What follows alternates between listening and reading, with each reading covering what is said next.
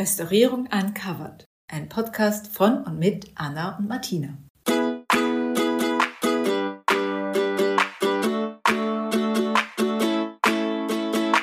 Hallo und herzlich willkommen. Wir sind Anna und Martina, beide akademische Steinrestauratorinnen aus Wien.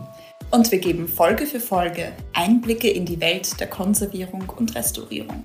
Reden über Realitäten und Klischees, Fakten und Irrtümer, Alltagsgeschichten und Special Moments. Und jetzt geht's los. Hallo liebe Anna. Hallo liebe Martina und hallo an alle da draußen.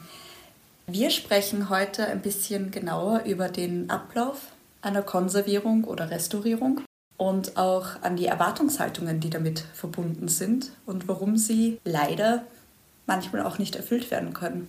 Das stimmt, aber bevor wir das tun, muss ich dir jetzt noch eine kleine Geschichte erzählen, ein kleiner Exkurs sozusagen, weil ich es letztens in der Zeitung gelesen habe. Hast du von der Aktion oder dem Vorfall der letzten Generation und dem Parlament, dem Palast Athenebrunnen gelesen? Ich habe, glaube ich, eine Schlagzeile gesehen, aber ich weiß nichts Näheres darüber. Ja, also jedenfalls, ich wollte es jetzt nur kurz erzählen, weil es, finde ich, ganz gut zeigt oder ein bisschen auch beleuchtet, wie wir Restauratoren manchmal ticken, nämlich vielleicht anders als andere Menschen.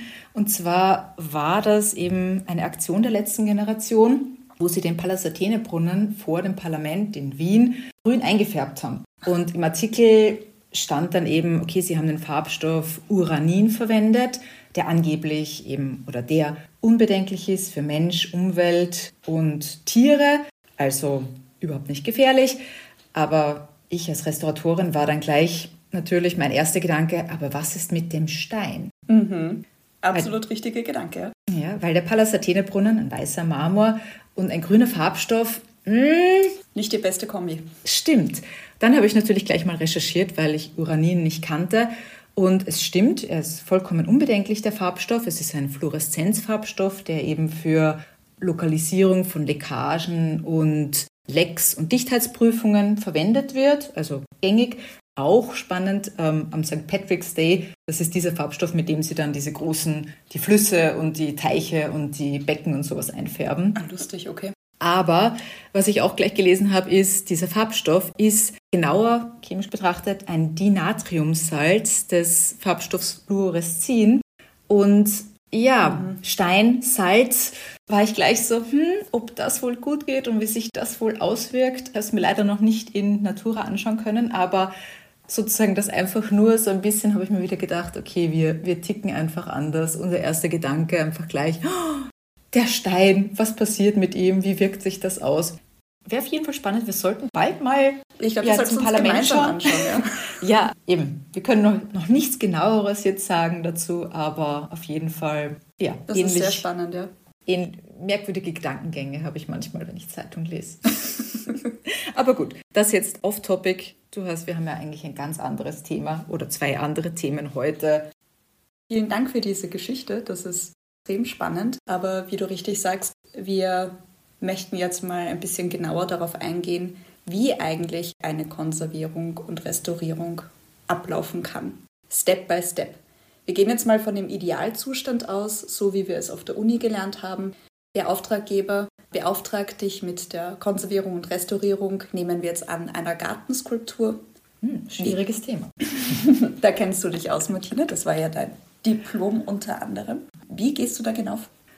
Also, im Idealfall, eben wir betrachten jetzt, wir sagen jetzt, wir haben unendlich viel Geld und so weiter, spielt alles keine Rolle. Der Idealfall wäre natürlich mal, dass ich mir das Objekt ansehe in Natura, sozusagen meine Augen als das wichtigste Werkzeug der Restauratoren benutze, aber auch vielleicht andere Untersuchungen, aber auf jeden Fall mal, dass ich das Objekt mir anschaue und dokumentiere. Dokumentation kann bei uns eben meint einerseits schriftlich, aber auch fotografische Dokumentation. Also Oder auch grafisch. Genau, grafisch. Schlagkartierungen machen, mhm. aber das werden wir vielleicht nachher dann bei Bestand und Zustand noch einmal ansprechen. Jedenfalls, ich dokumentiere mal das Objekt, ich schaue es mir an, ich nehme es auf.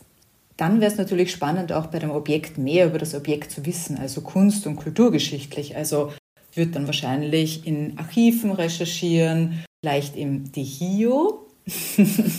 Gutes Schlagwort. Gutes Schlagwort. Magst du vielleicht kurz die Bedeutung des Dihio für die Restauratoren näher erläutern? Oder was Gerne. der Dihio genau ist? Ja, der Dihio ist einer der wichtigsten Lexika für uns. Georg Dihio hat quasi begonnen, alle Kunst- und Baudenkmäler in Wien und in allen anderen Bundesländern von Österreich aufzunehmen und diese Bände werden laufend aktualisiert.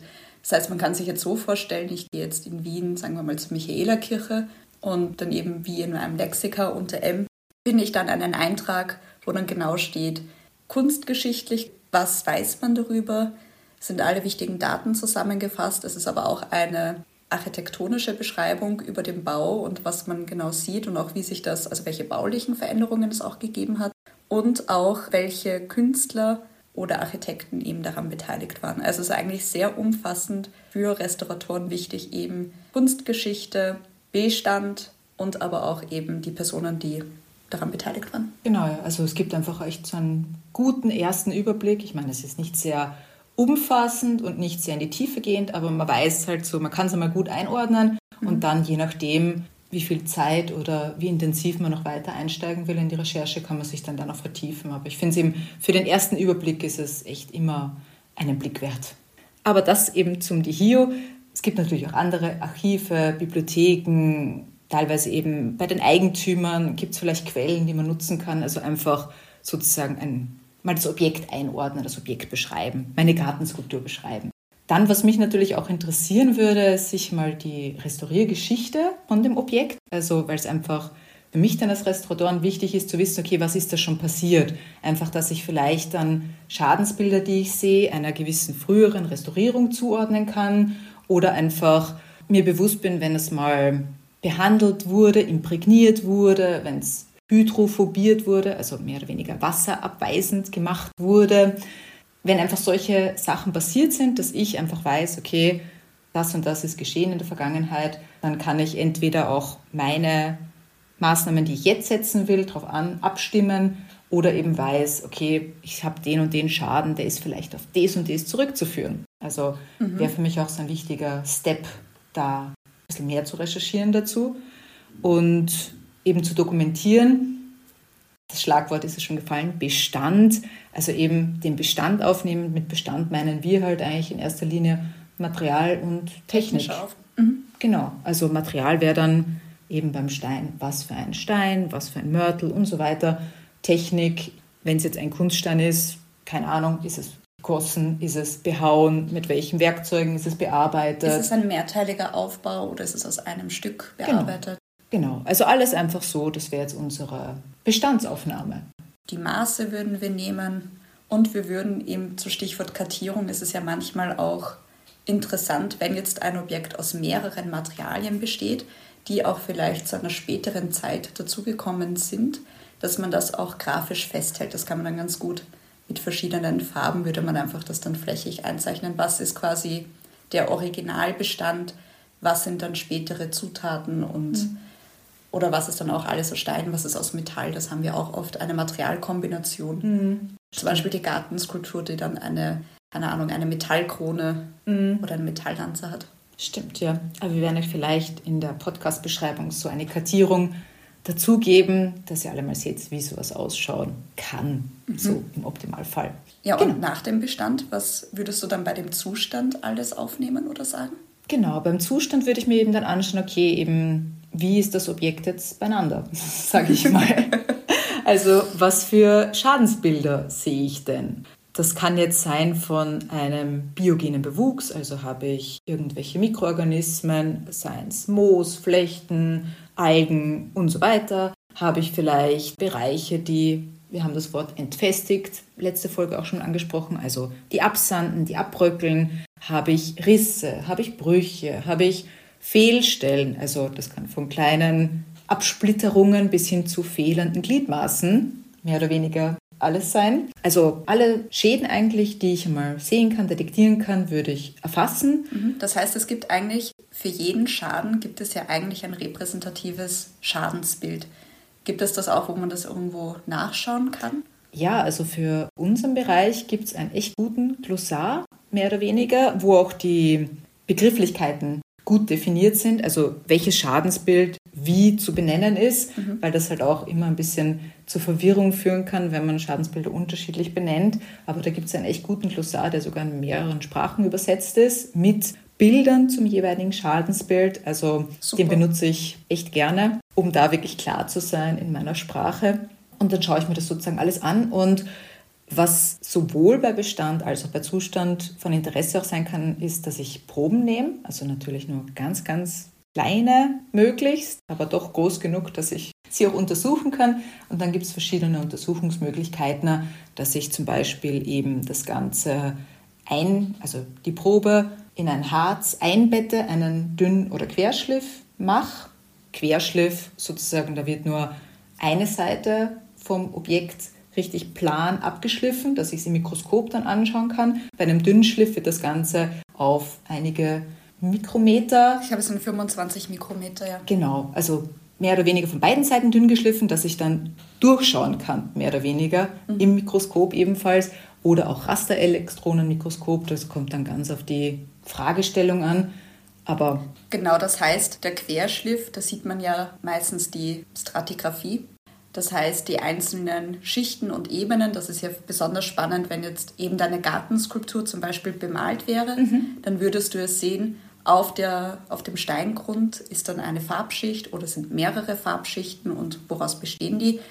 Und Dünnschliff ist es ja vor allem interessant zur Bestimmung der Gesteinsvarietät. Dann sieht man, wie groß sind die einzelnen Körner, welches Bindemittel, wie ist das verteilt, mhm. haben wir noch andere Komponenten wie irgendwelche Muscheln oder Fossilien, die auch in Steinen enthalten mhm. sein können. Da ist für die Geologen sehr aufschlussreich.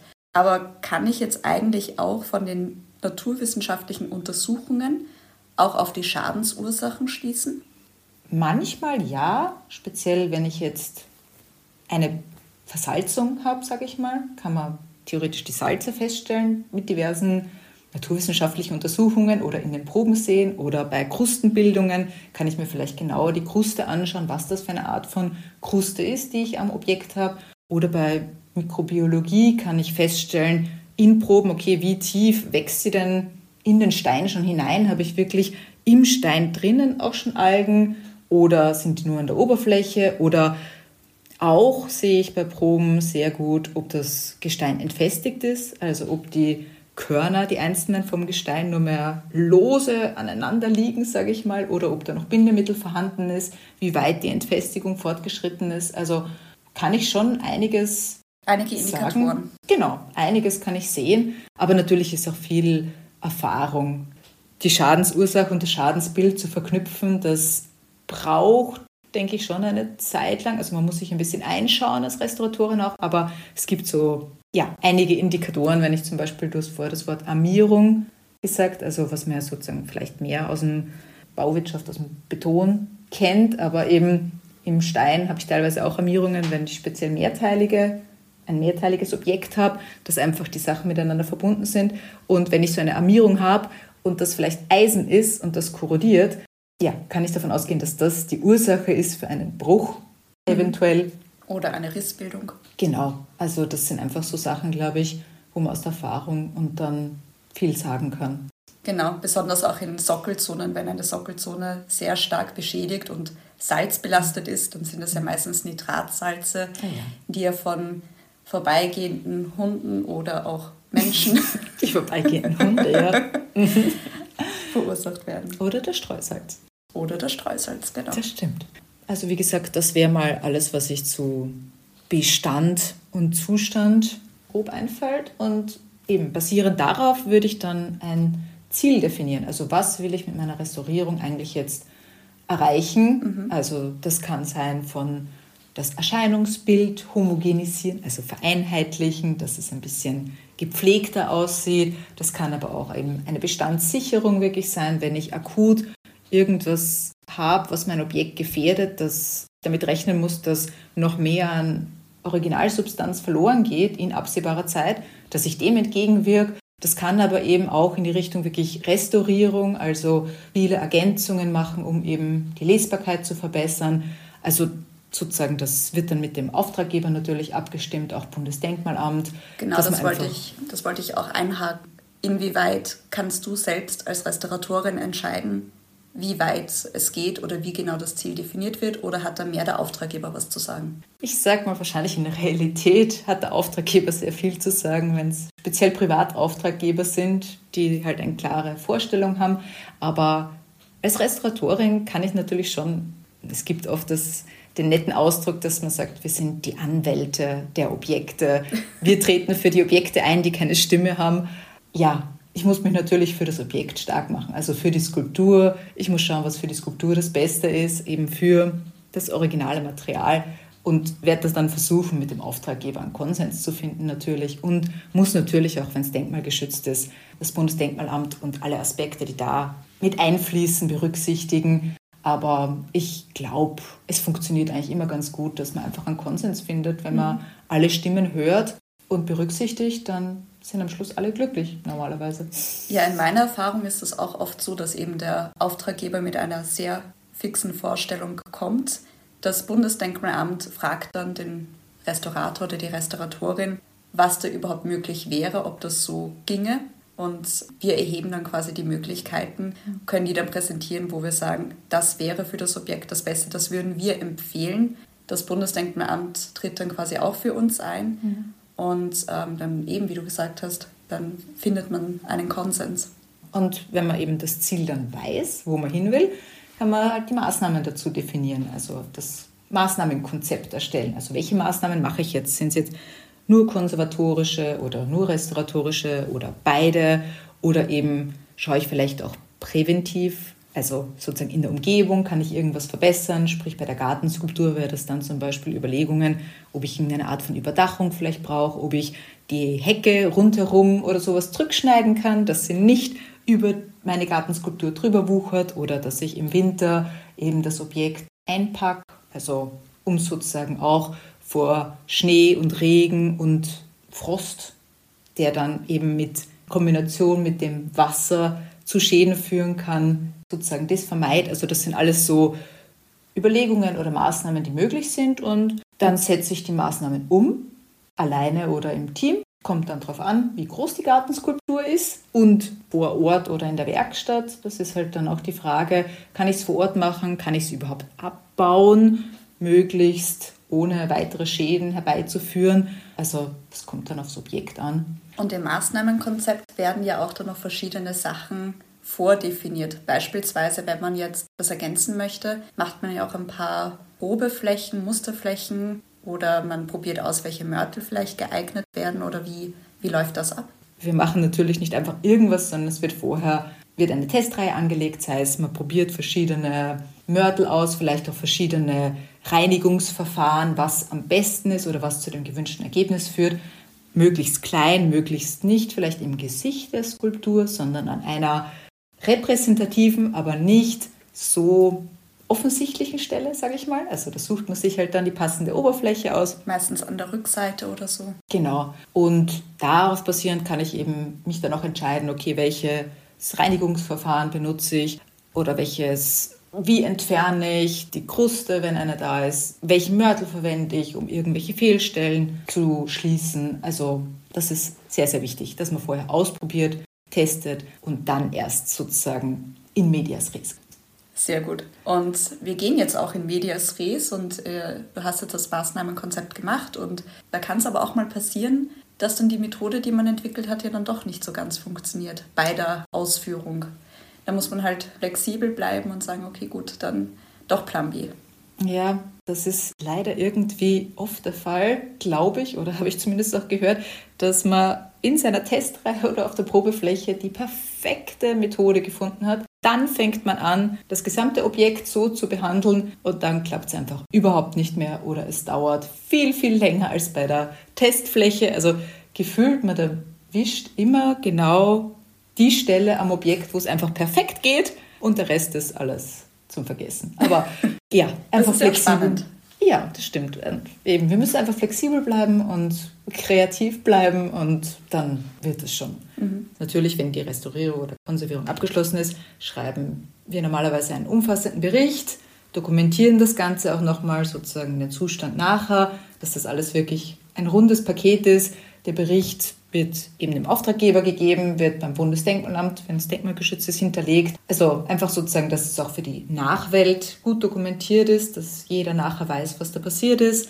Weil wir haben ja jetzt oft nicht das Glück, wenn du, das hast du am Anfang angesprochen, es ist wichtig zu wissen, welche Interventionen schon einmal passiert sind, wenn eine Figur beispielsweise schon einmal gefestigt oder hydrophobiert wurde, dann wäre das gut zu wissen, auch mit welchen Produkten. Und wenn das dann quasi dokumentiert ist, wenn man sagt, okay, ich schreibe auf, ich habe es gefestigt mit diesem Produkt und ich mhm. gebe noch die Firma und den Produktnamen an und habe es vielleicht noch zusätzlich grafisch in unserer Kartierung festgehalten, an welchen Stellen habe ich gefestigt, wo habe ich überall ergänzt, dann ist es einfach für den Nachkommenden viel besser nachzuvollziehen und kann auch sein Maßnahmenkonzept darauf abstimmen oder anpassen. Mhm. Leider gibt es in der Vergangenheit solche Dokumentationen sehr wenig. Zum Beispiel oft ist es so, wenn man im Bundesdenkmalamt dann die alten Berichte sich anschaut, dann steht gereinigt und ergänzt. Punkt. Diese Ende. zwei Wörter. Denkst du ja super, kenn mich aus. Und deswegen ist es jetzt so wichtig mit dem heutigen Wissensstand, dass wir sagen, es braucht diese Dokumentation, das ist ein sehr, sehr wichtiger Bestandteil. Und gerade andere Restauratoren werden vielleicht nicht glücklich darüber sein, was wir gemacht haben, aber sie werden glücklich sein, dass wir es dokumentiert haben. Mhm, dass sie zumindest wissen, was passiert ist. Offenheit ist alles. Genau, und Transparenz und Ehrlichkeit bei der Angabe von Rezepturen und Materialien. Aber ich glaube, da sind wir hoffe ich mal, behaupte ich einfach mal, dass unsere Generation da doch schon recht aufgeschlossen ist und sich dessen bewusst ist, eben auch wie in der Wissenschaft allgemein, dass es einfach wichtig ist, offen alles zu dokumentieren und preiszugeben und keine Geheimniskrämerei zu betreiben. Genau. Und was dann auch noch ganz wichtig ist, in den sehr vielen Fällen oder in fast allen Fällen, die Pflege und Wartung, weil mit einer Restaurierung ist das Ganze nicht abgeschlossen, sondern Objekte sind, werden am besten erhalten oder jede Restaurierung ist nachhaltiger, wenn sie gepflegt und gewartet wird. Genau. Und deshalb eben wird dann oft noch eine Art von Pflege- und Wartungskonzept erstellt, was über mehrere Jahre einfach definiert, okay, was sollte ich jährlich mir anschauen oder an kleinen Maßnahmen machen, damit das einfach sozusagen richtig nachhaltig ist und möglichst lange Bestand hat. Genau, da hast du vorher ein sehr gutes Beispiel angeführt bei einer Gartenskulptur wäre eine Einhausung sehr wichtig über den Winter oder grundsätzlich bei Figuren im Außenbereich eine Überdachung, wenn schon die Figur stark geschädigt ist und man sagt, okay, es wäre künftig besser, sie zumindest von den äußeren Einflüssen ein wenig zu schützen. Mhm. Aber auch, was ich oft erlebe bei technischem Kulturgut und Baudenkmälern, dass gerade die Sockelzone und die Fugen ein sehr, sehr großes Wartungsthema sind. Und das ist auch wichtig, auch schon im Vorhinein zu kommunizieren, dass das eben eine sehr von Schäden stark anfällige Zone ist. Und es ist ganz normal, dass da die ersten Schäden wieder auftreten. Okay, aber jetzt nach Abschluss einer Restaurierung äh, wird ja dann das Objekt dem Auftraggeber gezeigt und auch dem Bundesdenkmalamt. Man stellt die durchgeführten Maßnahmen vor. Aber dann ist manchmal so das Risiko, dass dann der Auftraggeber vielleicht nicht so ganz glücklich ist, wenn er eine recht hohe Erwartungshaltung an die Restaurierung gehabt hat und sich das Objekt anschaut und eine Erwartungshaltung dahingehend hat, dass das Objekt jetzt in einem neuen Glanz erstrahlt. Und dann ist das aber meistens nicht so. Oh ja, der neue Glanz. Das verfolgt uns, glaube ich. Ja, das ist häufig so, dass irgendwie die Erwartungshaltung ist, dass etwas dann frisch und strahlend und neu aussieht, was aber eben eine reine Konservierung und Restaurierung vielleicht nicht erfüllen kann. Und es wird eben oft irgendwie so eine Art neuwertiges Aussehen dann ähm, erwartet nach einer Restaurierung. Und ich glaube, dass das viel zusammenhängt, dass man es manchmal vielleicht mit Sanierung, Renovierung alles so in einen Topf wirft, mhm. weil halt alles drei betreffen Gebäude oder Denkmäler, sage ich mal, sind aber komplett unterschiedliche Sachen. Eben bei der Restaurierung geht es darum, zu bewahren. Das Originalmaterial, vielleicht auch Alterungserscheinungen, die Patina, die Oberfläche. Es geht eben darum, um Bewahrung. Bestandserhalt, genau. Bestandserhalt. Anders bei der Renovierung und Sanierung, da gibt es ja auch zwei markante Unterschiede. Ich finde gerade Restaurierung und Renovierung wird ja manchmal auch synonym verwendet, mhm. weil die Renovierung, die ist halt auch mehr auf die ästhetischen Maßnahmen sagen wir mal nicht beschränkt, aber auf jeden Fall, das ist das Hauptaugenmerk, gerade bei der Renovierung von einem Gebäude. Da wird ein neuer Fassadenanstrich gemacht, da werden fehlende Teile komplett ergänzt und rekonstruiert. Es wird einfach darauf geachtet, dass nach der Renovierung die Fassade einfach wirklich in einem schönen neuen Glanz, und da passt auch diese, dieser Ausdruck, präsentiert wird. Bei der Sanierung hingegen, da passiert dann doch ein bisschen mehr. Genau, bei der Sanierung werden dann wirklich eigentlich Mängel behoben. Also Dinge, die kaputt sind, repariert. Sei das jetzt ein gerissener Putz, sei das eine defekte Wasserleitung. Eine defekte Wasserleitung. Das sind einfach Baumängel und die werden in der Sanierung komplett behoben. Instand gesetzt. Instand gesetzt, genau. Und ich meine, bei der Restaurierung haben wir ja auch gesagt, wir haben auch Schadensbilder und wir behandeln diese Schadensbilder auch manchmal. Also ein Riss kann auch geschlossen werden, muss aber nicht zwangsläufig. Wenn er nicht statisch relevant ist genau. oder wenn es ästhetisch jetzt nicht notwendig ist. Beispielsweise bei einer Ruine gibt es ja auch viele Risse, wo wir sagen, okay, statisch bedenkliche Risse, da muss sich natürlich ein Statiker voransehen, aber die können geschlossen werden, aber man wird nicht jeden Riss in der Mauer schließen, weil dann auch dieses ruinöse dieser ruinöse Charakter auch verloren gehen würde. Genau. Oder bei einer Sanierung würde ich vielleicht einen rissigen Putz auch komplett neu machen. In der Restaurierung würde ich vielleicht dann versuchen, den Putz zu erhalten und eben nur die Risse zu schließen. Also es ist einfach vielleicht in der Sanierung ein bisschen brutaler und invasiver und genau, in der Restaurierung einfach viel, viel vorsichtiger, weil ich eben viel mehr Wert darauf lege, dass ich den Bestand erhalte. Ja, und ich glaube eben, dass diese Verwechslungen da oft dazu führen, dass sich eben auch Auftraggeber so einen ganz tollen Vorher-Nachher-Effekt erwarten. Also vorher ruinös, dreckig, verfallen, desolat. Nach, desolat. Nachher glänzend, schön, poppige Farben. Ja, und das aber die Restaurierung nicht immer bieten kann. Ein anderer Grund, wir haben ja über Sanierung und Renovierung jetzt geredet, was glaube ich auch dazu führt, dass Objekte nach einer Restaurierung vielleicht immer in diesem neuen Glanz erstrahlen, ist, dass wir zurzeit, also unsere Generation, sage ich mal, bei der Restaurierung so diesen Ansatz der minimalen Intervention verfolgen. Also meint, so wenig wie möglich, so viel wie notwendig tun. War jetzt geschichtlich nicht immer so. Ich meine, früher hat man viel, viel mehr einfach gemacht oder vielleicht auch viel leichtfertiger Dinge, Produkte verwendet, Technologien verwendet, speziell alles, was neu war, gleich mal draufgepatscht. wir sind da etwas vorsichtiger, glaube ich, eben weil wir die Erfahrung gemacht haben, dass nicht immer jedes Produkt, nur weil es neu ist und als das Produkt schlechthin angepriesen wird, auch nachhaltig und positiv sich auf Objekte oder Kunstwerke auswirkt. Also wir sind da einfach ein bisschen vorsichtiger.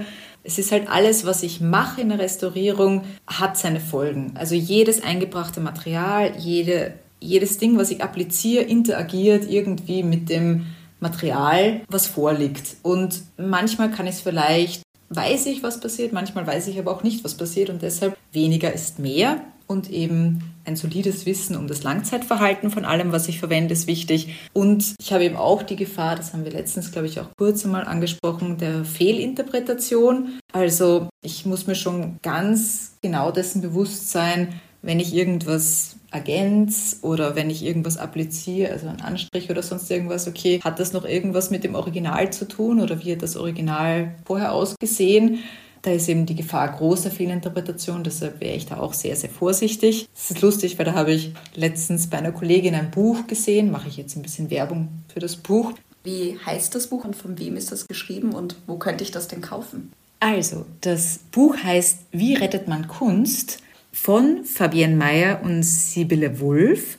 Und erschienen ist es im Karl Rauch Verlag, soweit ich mich erinnere und ist total nett von Restauratorinnen ein Kinderbuch gestaltet, aber auch für Erwachsene geeignet, was mehr oder weniger die Restaurierung erklärt. Und da war eben dieses Dilemma mit der Fehlinterpretation anhand der Venus von Milo. Mhm. Und da hat man eben die Skulptur mit den fehlenden Armen, hat man so eine Bilderreihe mehr oder weniger gestaltet, wie man diese Arme jetzt ergänzen könnte. Und da gibt es ja hunderttausend Möglichkeiten. Die Skulptur könnte, ich weiß nicht, am DJ-Set stehen, die Skulptur könnte Gameboy spielen, die Skulptur könnte Arm, weiß ich nicht, Pfeil und Bogen in der Hand haben. Und je nachdem, wie ich das jetzt ergänzen würde, diese Hände, hat die Skulptur eine neue Aussagekraft. Also diese Sache mit der Fehlinterpretation finde ich sehr wichtig. Also das ist absolut ein Thema. Zum Beispiel, ich kenne auch die Geschichte von der Laocoon-Gruppe in den Vatikanischen Museen. Da gab es quasi, also ein Arm von Laocoon war abgebrochen und sie hatten diesen Arm auch wieder gefunden und sie haben ihn aber komplett falsch dran montiert. Mhm. Und es war eine ganz andere Aussagekraft danach und es war eine sehr, sehr lange Zeit, dass man da gedacht hat, okay, das ist jetzt die richtige Darstellung. Und dann hat man das dann verworfen und der Arm wurde wieder demontiert und dann quasi richtig herumgedreht, neu angebracht. Mhm. Aber das ist oft eben, dass wenn man nicht die Quellenlage genau weiß, wenn man wirklich nicht den Beweis hat, okay, ich habe eine historische Aufnahme oder eine historische Beschreibung darüber, wie genau es ausgesehen hat, wenn man das nicht weiß, dann einfach besser gar nicht machen. Mhm, das stimmt, ja. Und was vielleicht auch was ist, es kann in Zukunft einfach immer noch bessere Materialien geben. Und wenn ich eben noch nicht das optimale Material oder die optimale Restauriertechnik jetzt parat habe, ist vielleicht wichtiger einfach sagen, okay, ich tue zumindest die Schadensursache irgendwie eindämmen und vielleicht in 10, 20 Jahren können meine Nachfolger oder ich selber noch, wenn ich noch als Restauratorinnenarbeit das Ganze besser behandeln, also einfach nicht voreilig agieren. Kunstwerke haben teilweise hunderte Jahre überlebt, da schaffen sie jetzt 10, 20 Jahre auch noch ohne eine Maßnahme. Dann glaube ich, sind wir am Ende von unserer heutigen Folge. Damit sehen wir uns, hören wir uns hoffentlich bei der nächsten Folge wieder.